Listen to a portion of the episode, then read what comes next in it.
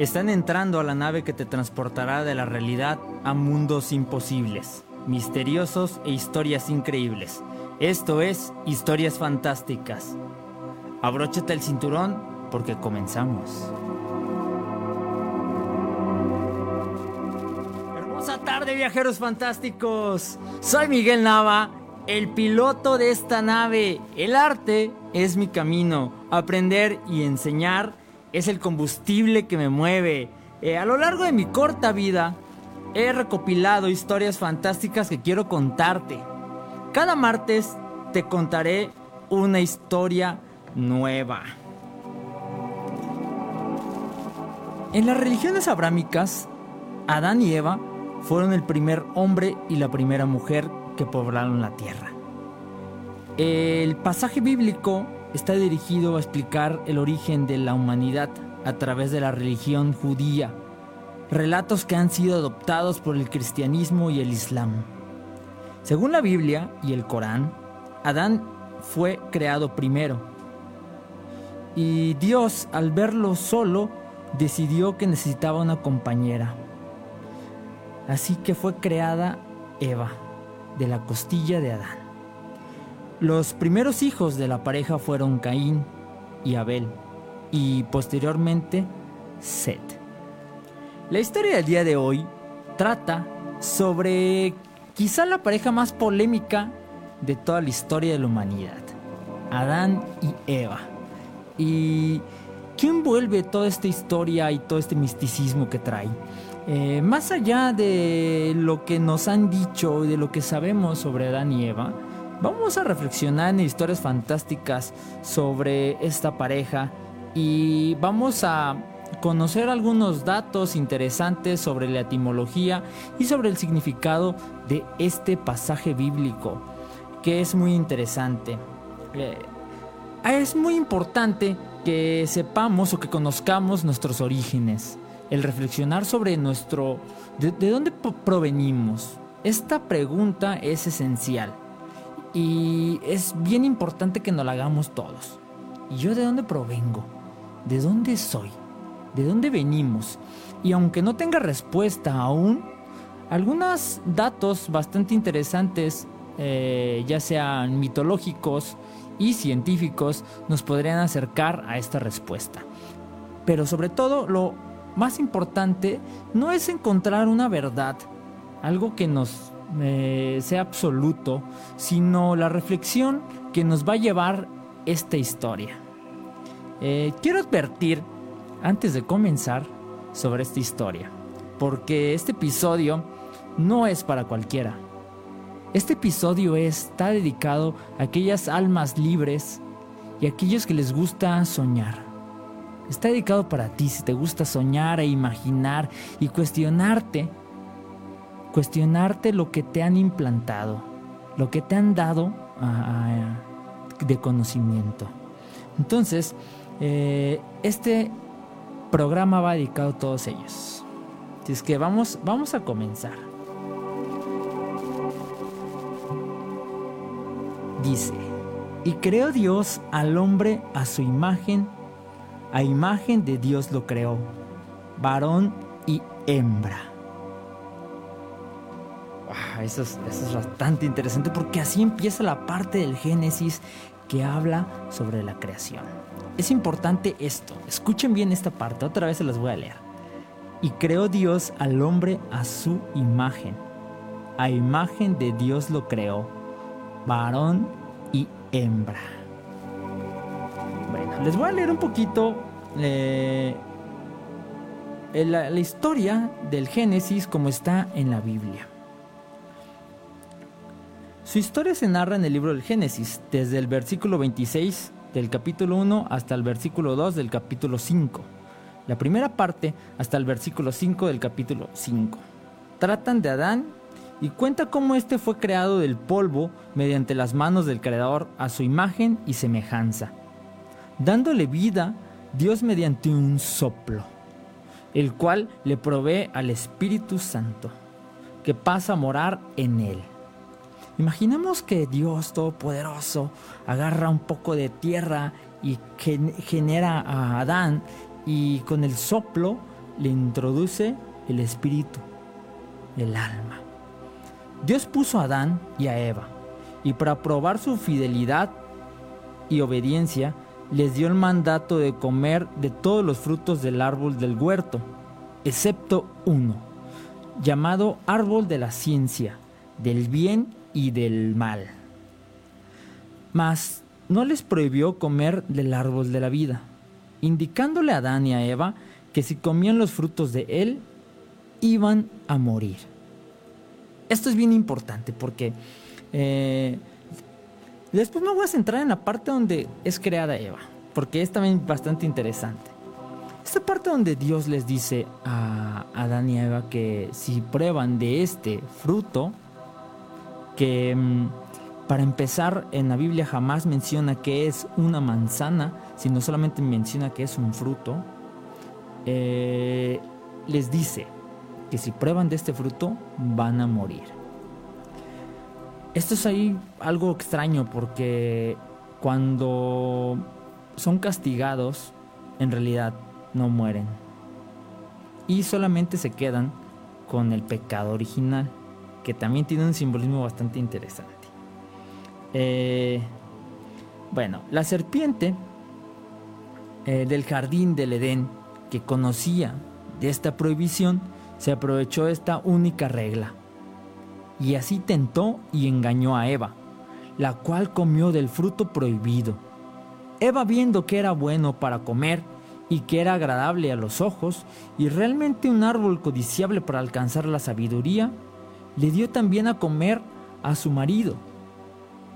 Eh, Dios dijo, el ser humano ha llegado a ser como uno de nosotros, pues tiene conocimiento del bien y del mal. No vaya a ser que extienda su mano y también tome del fruto del árbol de la vida, lo coma y viva para siempre. Esta falta de obediencia les acarreó la expulsión del paraíso, expulsión en la que Dios les castigó con la muerte, el dolor, la vergüenza y el trabajo. Con el sudor de tu rostro comerás el pan hasta que vuelvas a la tierra, porque de ella fuiste tomado, pues polvo eres y polvo volverás. Oh, parirás a tus hijos con dolor. Estos hechos son conocidos como el pecado original.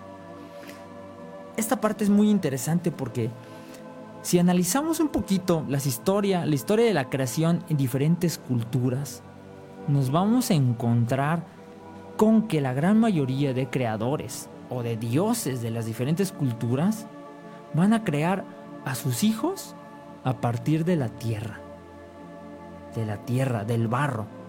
Y esto es muy interesante porque mm, es la analogía de que nuestra madre es la tierra. Esto es bastante, bastante interesante que, tengan similitudes las teorías de la creación de diferentes culturas. Y también menciona esta parte de cuando, cuando el ser humano muera, vamos a regresar al origen, vamos a regresar a la tierra porque polvo somos y en polvo nos convertiremos. También menciona algo importante, que vamos a sufrir. Vamos a sufrir y los humanos al nacer vendrán con dolor. Esta analogía es muy interesante porque el ser humano llega con dolor, con mucho dolor, y se va también con mucho dolor. Es como si fuera el boleto de entrada a este mundo. Este relato bíblico continúa narrando la vida de Adán y Eva, fuera del jardín del Edén. Cuenta que ellos tuvieron hijos, Caín, Abel y Seth. Eh, son los únicos que están mencionados porque no solamente fueron los tres hijos que tuvieron. Adán murió a la edad de 930 años. Eh, Adán cuando tenía 130 años engendró a un hijo a su semejanza, según su imagen, a quien puso por nombre Set. Fueron los días de Adán, después de engendrar a Set, 800 años, y engendró hijos e hijas.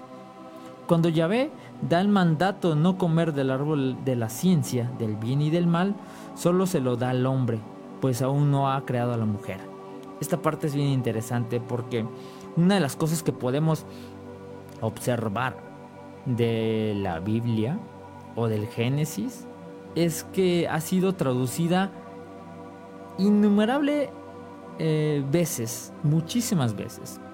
Y gran parte de las traducciones han sido erróneas. Entonces, imagínense que eh, se han traducido las, se ha traducido este texto una y otra vez. Imagínense, se, tradujo mal la primera vez que se tradujo.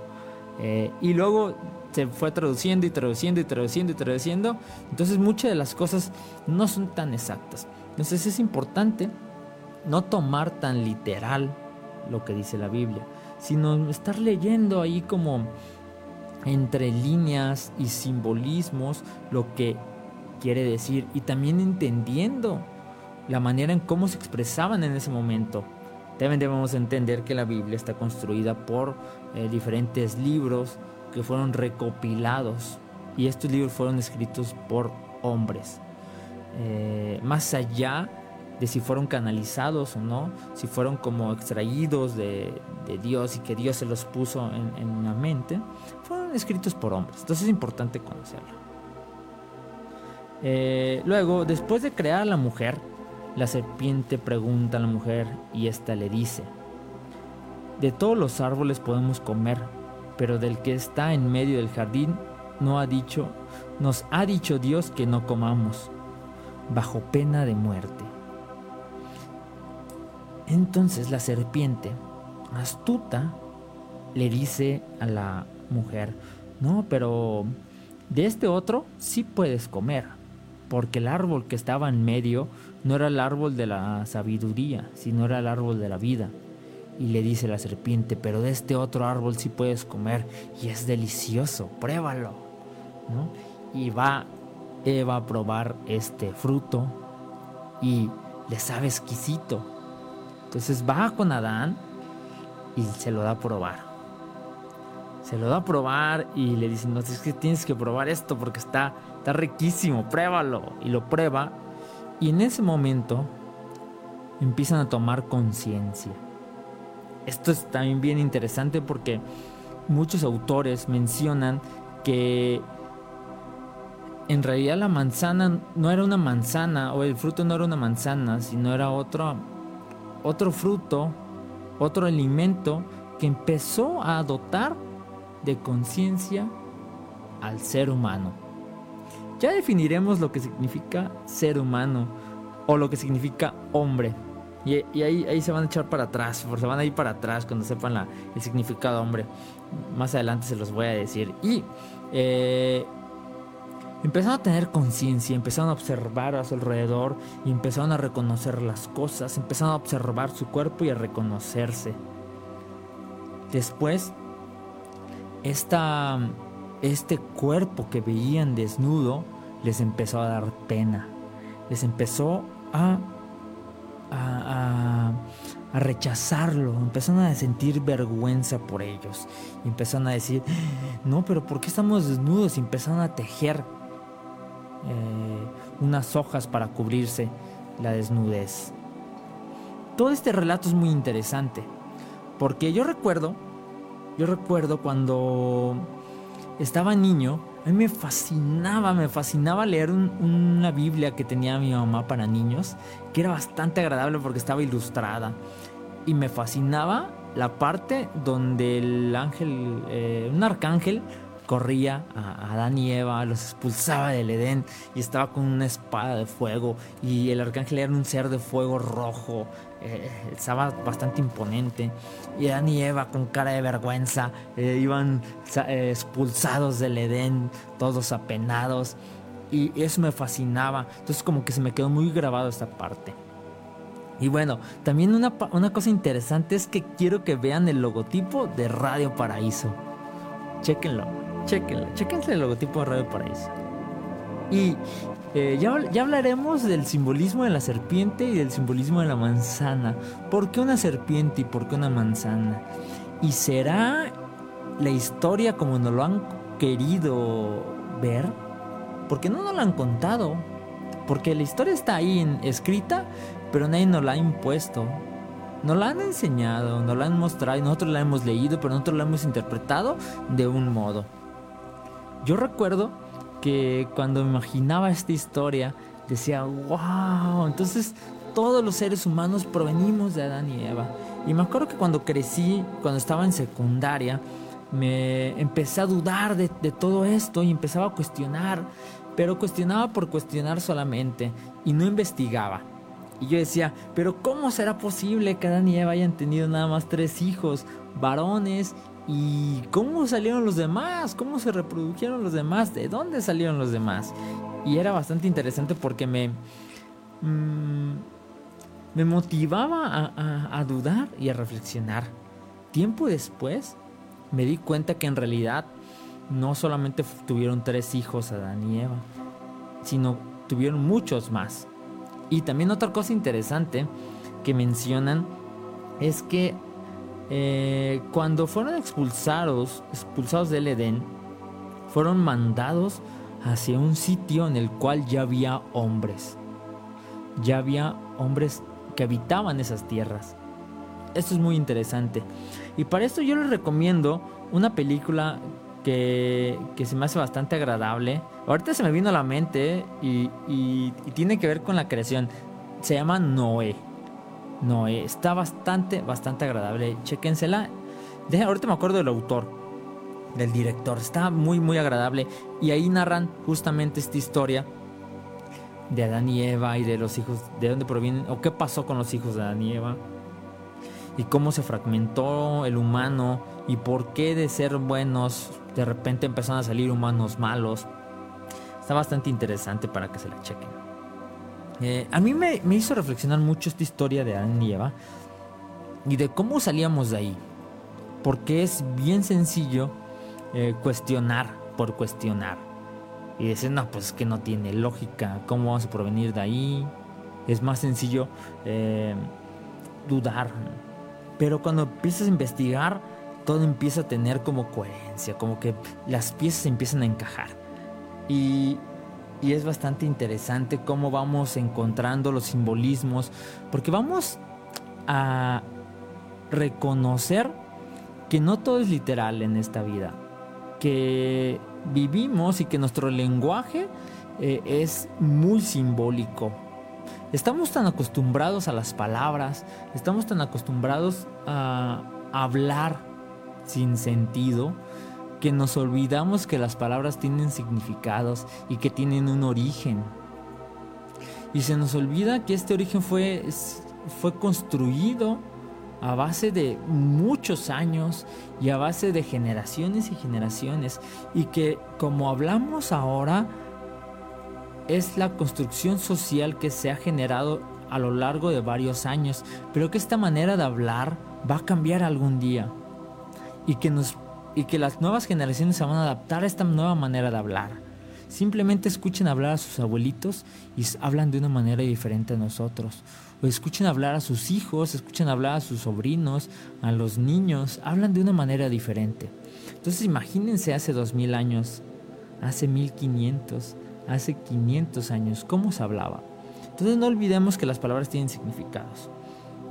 Bueno, eh, Adán y Eva son la representación de Dios como una obra de arte, porque el artista cuando crea o cuando pinta algo, cuando hace una canción, cuando hace un poema, ese poema, esa canción es la representación de él, porque sale de él, es su persona, su interior, de manera hecha de manera bella, hecha eh, con diferentes materiales. Para mí el arte, el arte es como magia, porque de materiales X, el artista transforma esos materiales y los transforma con su esencia en algo bello. ¿sí? El artista agarra eh, unos cabellos de algún animal, y los vuelve un pincel.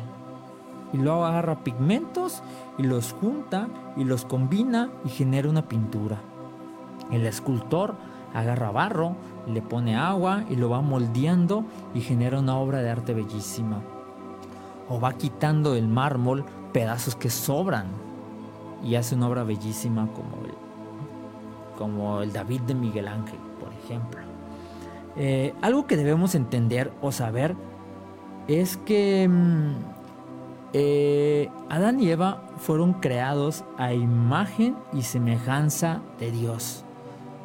No son idénticos o iguales a Dios. Por eso, cuando quieren ser como Dios, es cuando se enfrentan a este problema, a este dilema moral y son castigados por eso.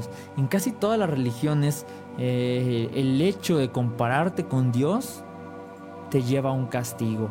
Entonces es algo bien importante que tengamos en, en, la mente.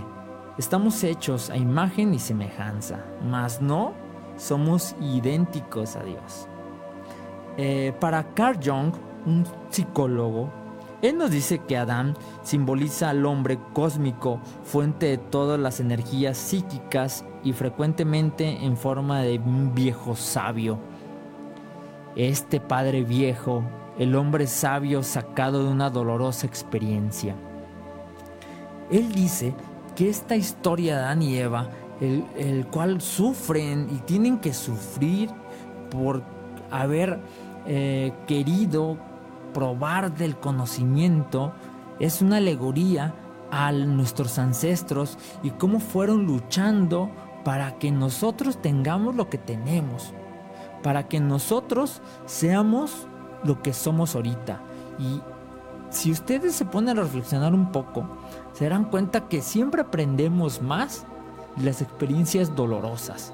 Cuando más nos duele es cuando más se nos queda marcada esa experiencia porque aquel que gana siempre no aprende, aquel que pierde aprende, y aquel que vuelve a intentar y vuelve a perder, aprende más y aprende más. Entonces es muy interesante cómo la alegoría de, este viejo sabio que ha perdido tantas veces que conoce mucho. Eh, y bueno, también nos vamos a encontrar con más de una creación en el Génesis bíblico. Las tradiciones rabínicas con influencias neoplatónicas, especularon sobre el simbolismo de estos primeros capítulos en el Génesis. Adán significaría el hombre terrestre creado por Dios, porque en hebreo Adán, o en hebreo es Adama, significa tierra. ¿Es el hombre o es el ser creado de la tierra? Adama en hebreo. En el Génesis hay dos creaciones en donde se habla de Dios, que Dios creó al hombre a imagen y semejanza. Mujer y varón los creó. Y aquí es, un interés, es, muy interesante porque la palabra hombre no fue hasta la Edad Media que se utilizó más que eh, como masculino. Y se cambió a ser humano. Sí, lo masculino pasó a ser como varón, pues. Antes la palabra hombre eh, significaba hombre y mujer. Y en la etimología, hombre significa, o en, su etimología es homus. Y homus significa tierra. Esto es muy, muy importante porque eh, nuestra forma de hablar influye mucho lo que, el significado de las palabras y les digo que las desconocemos. Entonces, hombre no es varón, no significa varón. Hombre en su significado más profundo significa tierra. Después, hombre hace alusión a mujer y hombre, o mujer y varón, o hembra y varón. Esto es muy importante, esto es muy interesante porque ahí vamos a tener como una discusión bastante interesante con este paradigma que se quiere cambiar en la actualidad de lo masculino y de cómo las palabras y cómo deberíamos de hablar, cómo debemos enfrentar ese paradigma de, del machismo. Eh, y bueno, también hay otra creación donde solo crea Adán. Hay una creación donde el hombre es creado, o sea, el hombre es hombre y mujer a la vez. Y después es separado. Pero el hombre es junto. Y después hay otra creación en la cual eh, es creado primero el varón y luego es creada la mujer. Pero ¿por qué hay dos creaciones? ¿Por qué hay tantas interpretaciones? Por lo mismo de cómo fue traducida esta historia. Esta historia, recordemos, ya tiene bastantes años y fue escrita en hebreo. Entonces, imagínense todas las traducciones que tuvieron que pasar para que llegara al español. Porque desde luego que nosotros solamente la hemos leído en español, al menos de que alguien por ahí la haya leído en otro idioma. Eh, bueno, la palabra que se utiliza como mm, cuando el hombre es creado o el Adán es creado y se dice que fue creada que la mujer fue creada de la costilla de Adán, hay también algo muy interesante porque en realidad en hebreo no utilizan la palabra costilla, sino la palabra sela, que significa costado. Y por eso se piensa que fue de una costilla, ya que son muchas las costillas que tenemos. Eh, algunos autores piensan que es una, una habitación lateral, que en realidad se refiere a no a una parte del cuerpo, sino algo que está a un costado de Adán. Esto es bien interesante porque eh, cuando te refieres a una costilla no te refieres a tu costado. Entonces ahí es, ojo con esto. Y, esto es interesante porque genera una polémica, como si Adán estuviera en una, en una camilla siendo creado. Imagínense al creador haciendo Adán en una especie de cama y a un lado, a un costado de Adán, está siendo creada Eva. Y esto trae una teoría que a mí me, me, me gusta bastante, que no creo tanto, pero que se las voy a contar que es Adán y Eva fueron creados por seres extraterrestres. Esto es bastante interesante porque, eh, bueno, la ciencia, la ciencia nos va a dar la verdad de esta historia. Y así antes de contárselas, les, les voy a decir que la ciencia, para la ciencia, la creación de la vida sí es extraterrestre. Pero ahorita les voy a explicar por qué. Les voy a leer esta historia de, de, Adán y Eva extraterrestres. Los textos antiguos, sagrados, con sus narrativas creacionistas, quedaron relegados en la gran biblioteca de la humanidad a la sección de libros de literatura fantástica. Ahorita, cada vez son menos las personas que creen esta historia que es verdad. Esta historia que se, que se cuenta en el Génesis. Ya pocas personas creen que así pasó. Eh, bueno, en su rescate, autores como Mircea Lin, George Dumézil, Henry Zimmer y Joseph Campbell destacaron su valor simbólico sagrado, señalando que el mito mapea aspectos profundos de la psique humana individual y colectiva, como lo reconoció y demostró Carl Gustav Jung. La importancia de este texto tiene que ver con la importancia de este mm, eh, lado de la psique humana que tenemos ahí todas, todos inmersos y que tiene que ver con este imaginario colectivo que tenemos y que nos condiciona.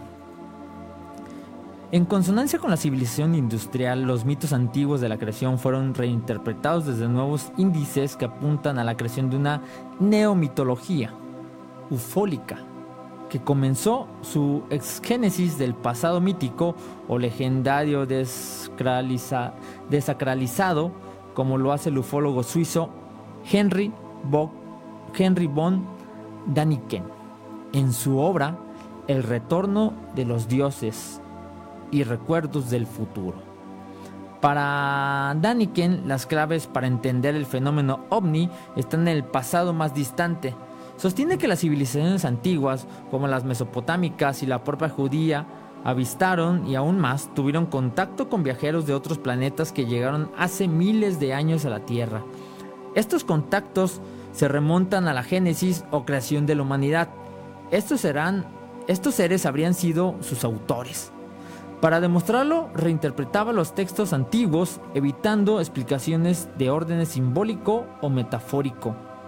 Si hubo un Edén, un paraíso, donde un ser creador y divino depositó a Adán y a Eva, dicho ser a quien las religiones judía, cristiana e islámica llaman Dios, no lo fue en realidad, y para demostrarlo acuden no solo a la Biblia, sino otros textos apócrifos que complementan y sustentan sus afirmaciones. ¿Qué son los textos, textos apócrifos?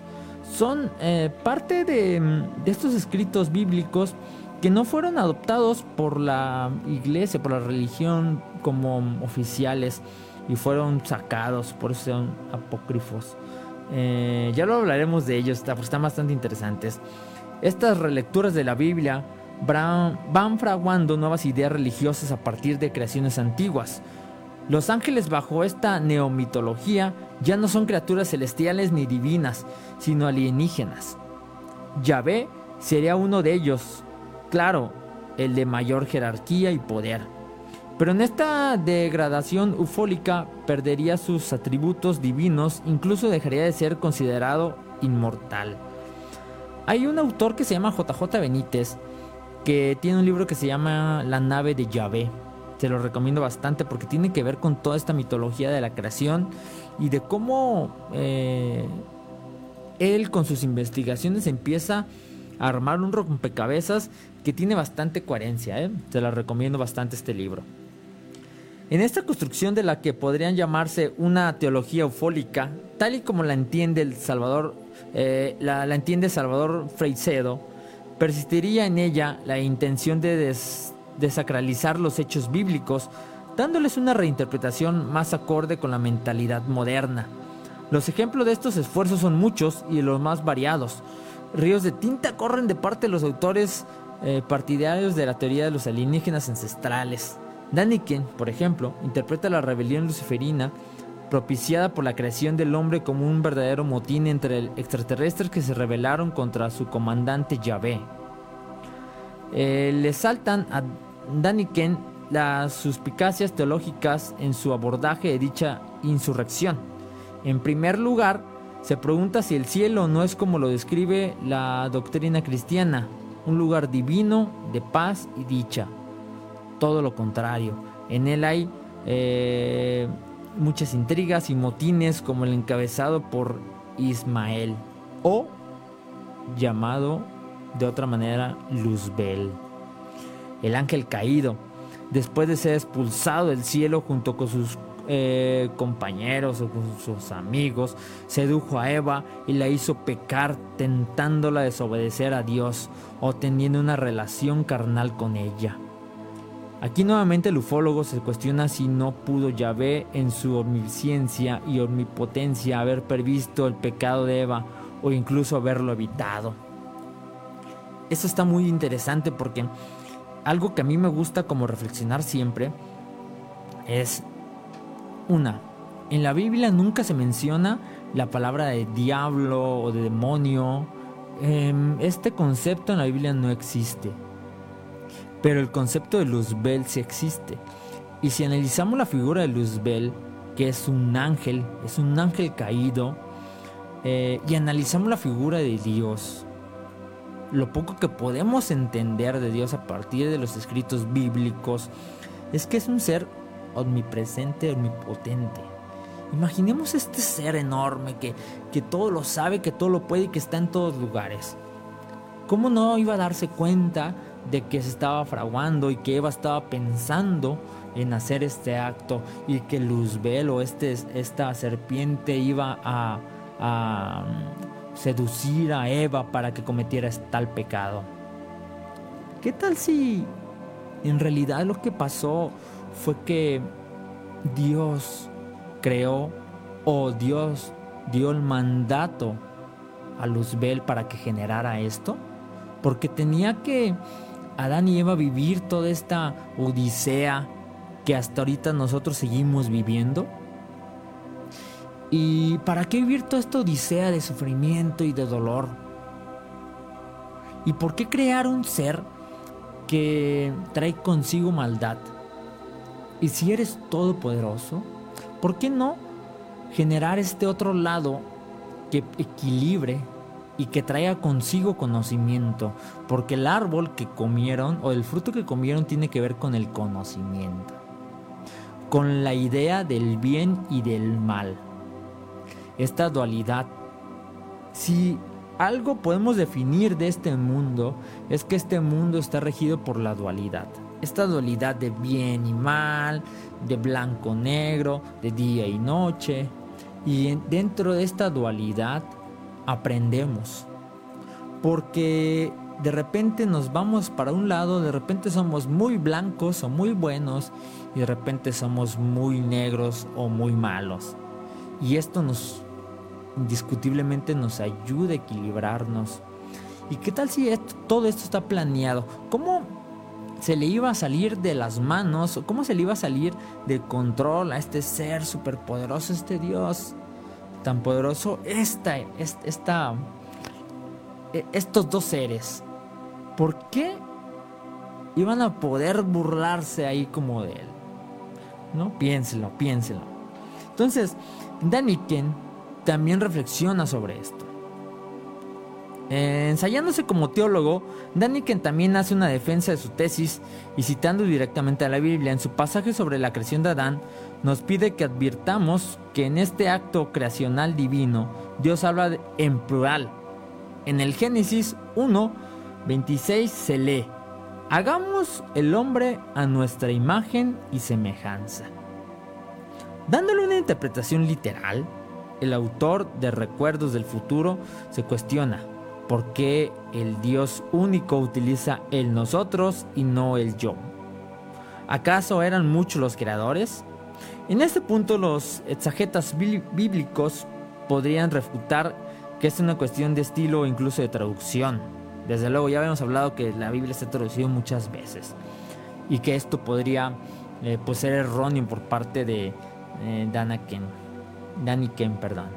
Indagando en otros relatos bíblicos y pasándole la lupa desacralizante de su militante ufología, cree encontrar también indicios de la intervención alienígena en muchos de los sucesos narrados en el Antiguo Testamento. Entiende la destrucción de Sodoma y Gomorra en términos de una uh, hecatombe nuclear. Los ángeles decepcionados de sus creaciones deciden destruirla mediante el fuego atómico, salvando únicamente a Lot y a su familia. Pero su curiosa esposa no pudo vencer la tentación de contemplar la destrucción y fue alcanzada por el sol atómico, dice Danny Ken. De igual forma sostiene que Ezequiel tuvo un verdadero avistamiento ovni y que incluso los visitantes del cielo lo subieron en su nave y hablaron con él eh, con él para que les explicara su misión o le explicaron su misión. Para nuestro autor o para Deneken, los extraterrestres distaban de ser solo visitantes interplanetarios ocasionales. Por sus acciones y el papel que supuestamente jugaron en la historia sagrada, calificaban como guías benévolos y a veces también como malévolos, a quienes les debemos, la existencia de nuestra especie. Desde esta interpretación, el arca de la alianza pasa a ser un apartado de intercomunicaciones que los ángeles astronautas de la antigüedad le encomiendan fabricar a Moisés. Noé, por su parte, es descrito como un híbrido de ángel y humano. Su padre Lamech advirtió desde su nacimiento cuán diferente era aquel niño respecto a su familia, respecto a su familia Interroga a su esposa y aunque éste le jura que es suyo, no le cree. La pregunta le pregunta a su padre Matusalén, quien acude a Enoch para que le precise el origen del infante. El sabio responde con una trágica profecía. Sobre la tierra caerá un gran cataclismo, un diluvio. La humanidad y con ella el resto de las criaturas serán aniquiladas. Este castigo pesa sobre los hombres y mujeres por su vida sórdida y disoluta. El niño, cuyo origen tanto intriga, tendría la misión de salvar a unos pocos en un arca para evitar que las especies animales y la humanidad desaparezca totalmente.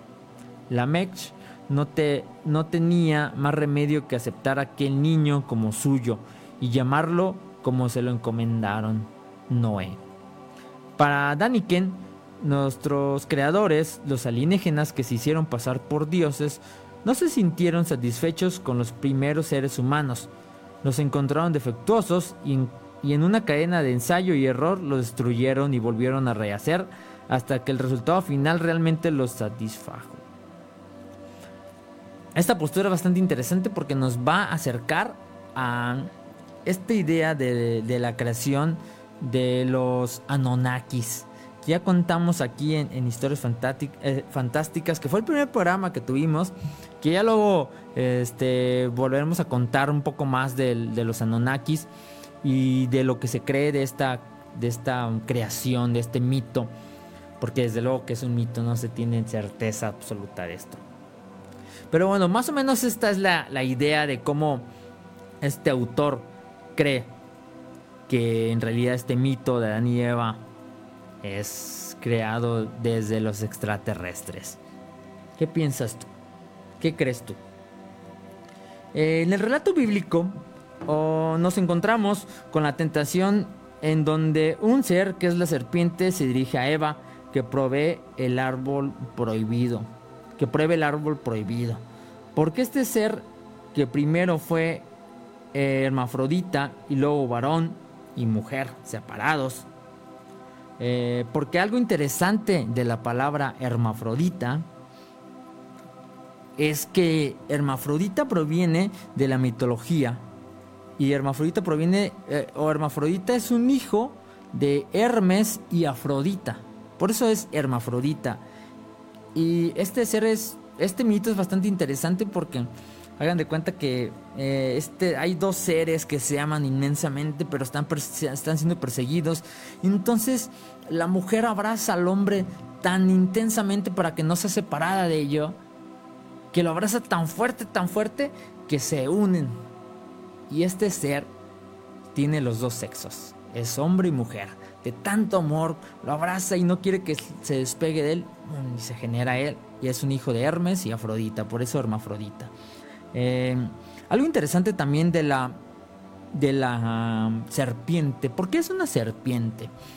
Uno, y yo recuerdo, sobre todo recuerdo que cuando era niño, yo imaginaba que las serpientes eran como malas y yo decía, ah, sí, son terribles, porque yo tenía la idea de la serpiente que daba la manzana, el fruto, yo decía, qué malvada. Y sí es cierto, las serpientes son venenosas. Y ojo aquí, la gran mayoría de personas tememos a las serpientes, ¿eh? No nos gustan las serpientes. Y vemos las serpientes como un ser maligno que matamos luego, luego. Si vemos una, las matamos luego, luego. Aún sin saber si son venenosas o no. Juzgamos su apariencia y decimos, no, estos son malos, hay que matarlos.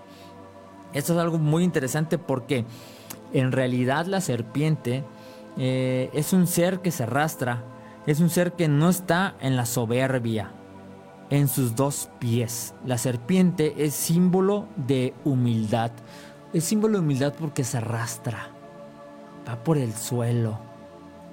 Y lo único que quiere la serpiente es transmitir conocimiento. Hay una cuestión bastante interesante. ¿Cómo nos...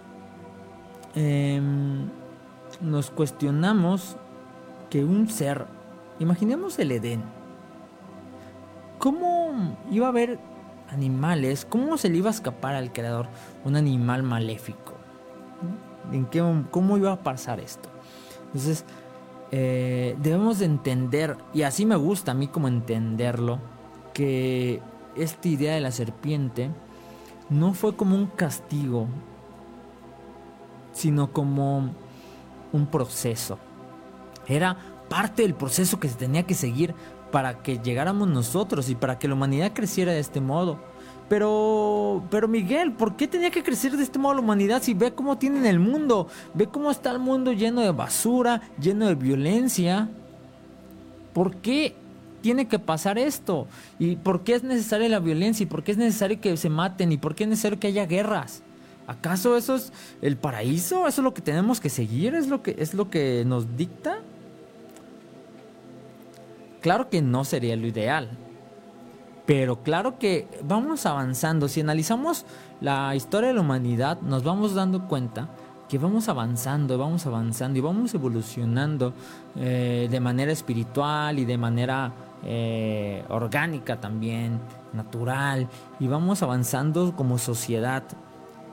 Entonces imagínense cómo va a ser la humanidad dentro de mil años. ¿Qué será de la humanidad dentro de mil años o dos mil años? Y claro que también tenemos que cuidar nuestro planeta. No se trata de que, ah, sí es cierto, pues bueno, no importa, generemos más plástico, compremos más cosas y vámonos, vámonos, vámonos. Pues claro que no, no se trata de esto. Se trata de tomar conciencia. Porque lo que significa la manzana es la conciencia. Y la conciencia es lo que nos hace cuestionarnos de dónde venimos y hacia dónde vamos.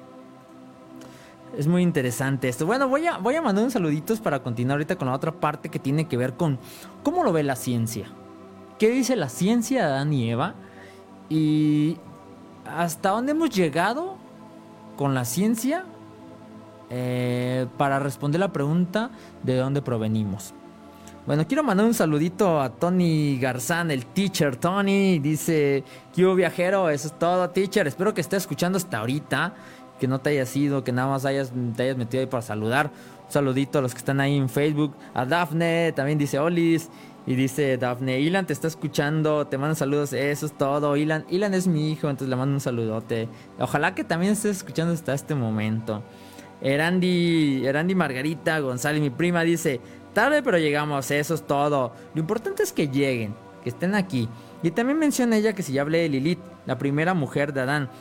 No, no, no, no he hablado de Lilith eh, porque mm, me centré sobre todo en Adán y Eva. Luego vamos a hablar porque es un tema más extenso sobre Lilith. Y hay muchos mitos y muchas historias a partir de Lilith. Hay, hay inclusive una autora que menciona que Lilith, que de Lilith salen los vampiros. Está bastante interesante. se las narraré en otro programa. Eh, también saluditos a Erika.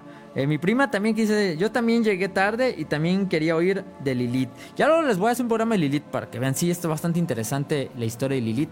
Eh, y a Cúrcuma, señorita Cúrcuma, hola, eso es todo. Siempre, siempre aquí en, escuchando historias fantásticas. Un saludito también a los que nos escuchan por la radio, no dejamos morir la radio. Y vamos a escuchar qué de qué mm, trata o qué dice la ciencia de, de esto, historia de Adán y Eva.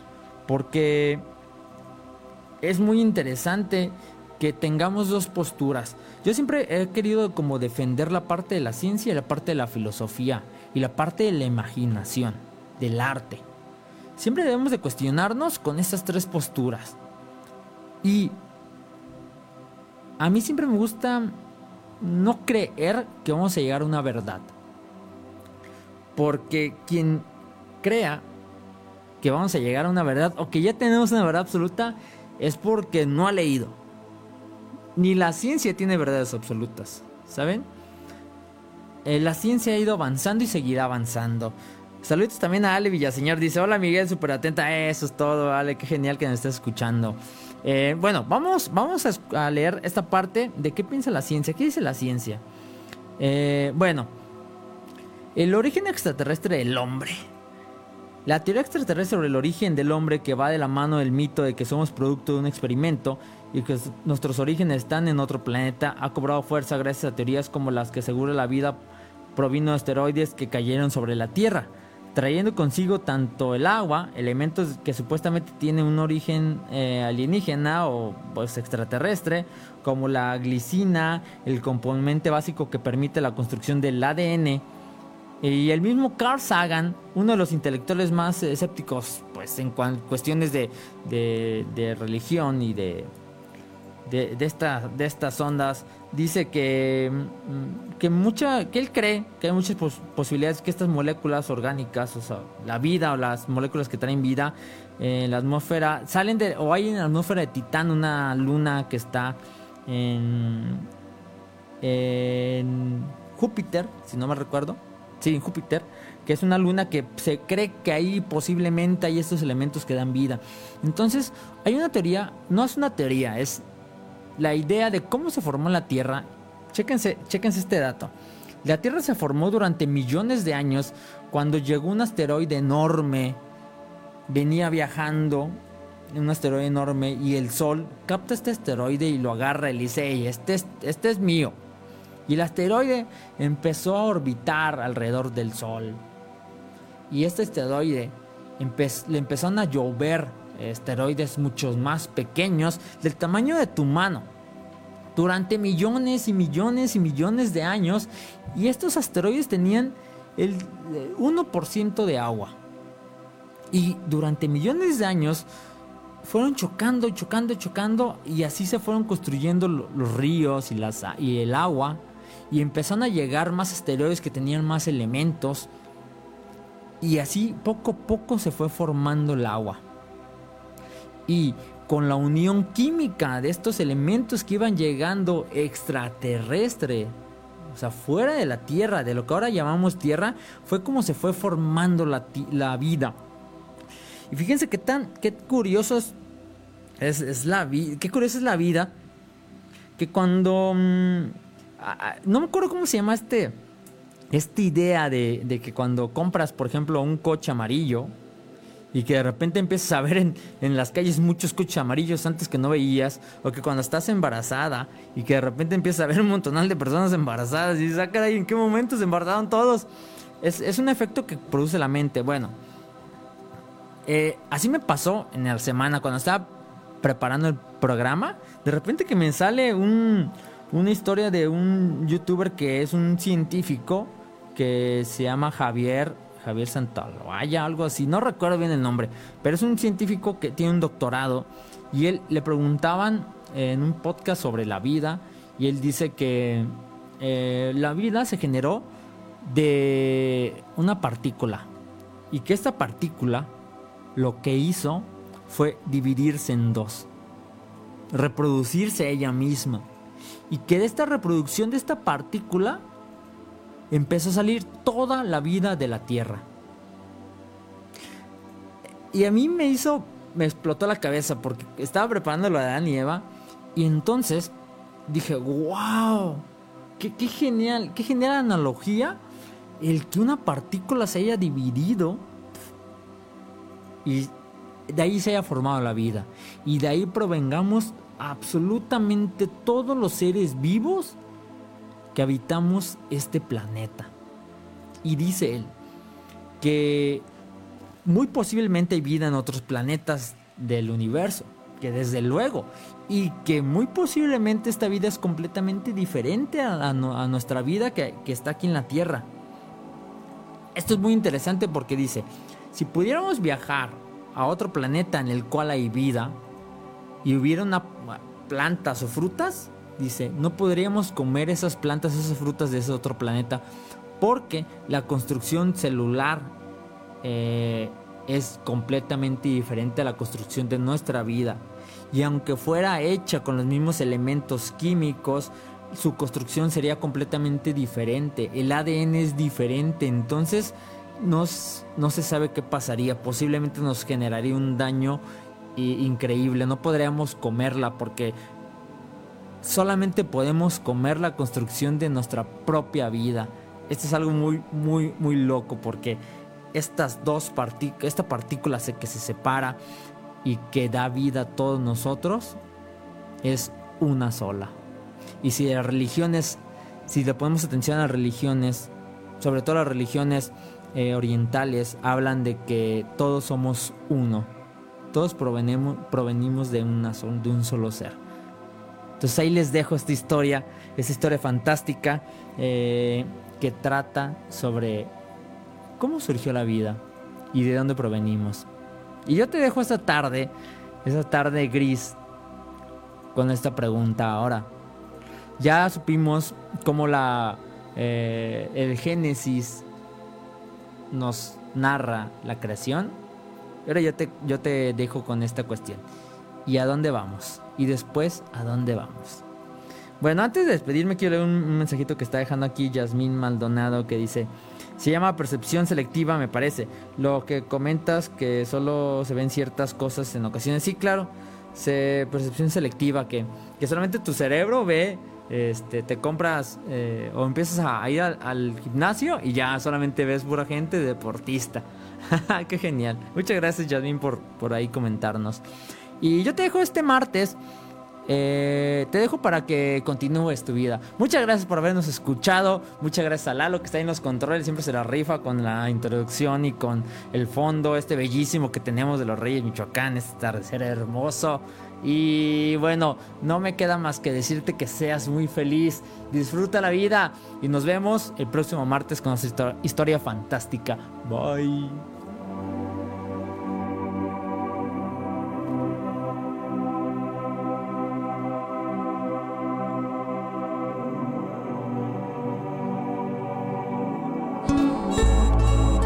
...89.1 de FM... ...Radio Paraíso... ...en Los Reyes, Michoacán la radio de la comunidad.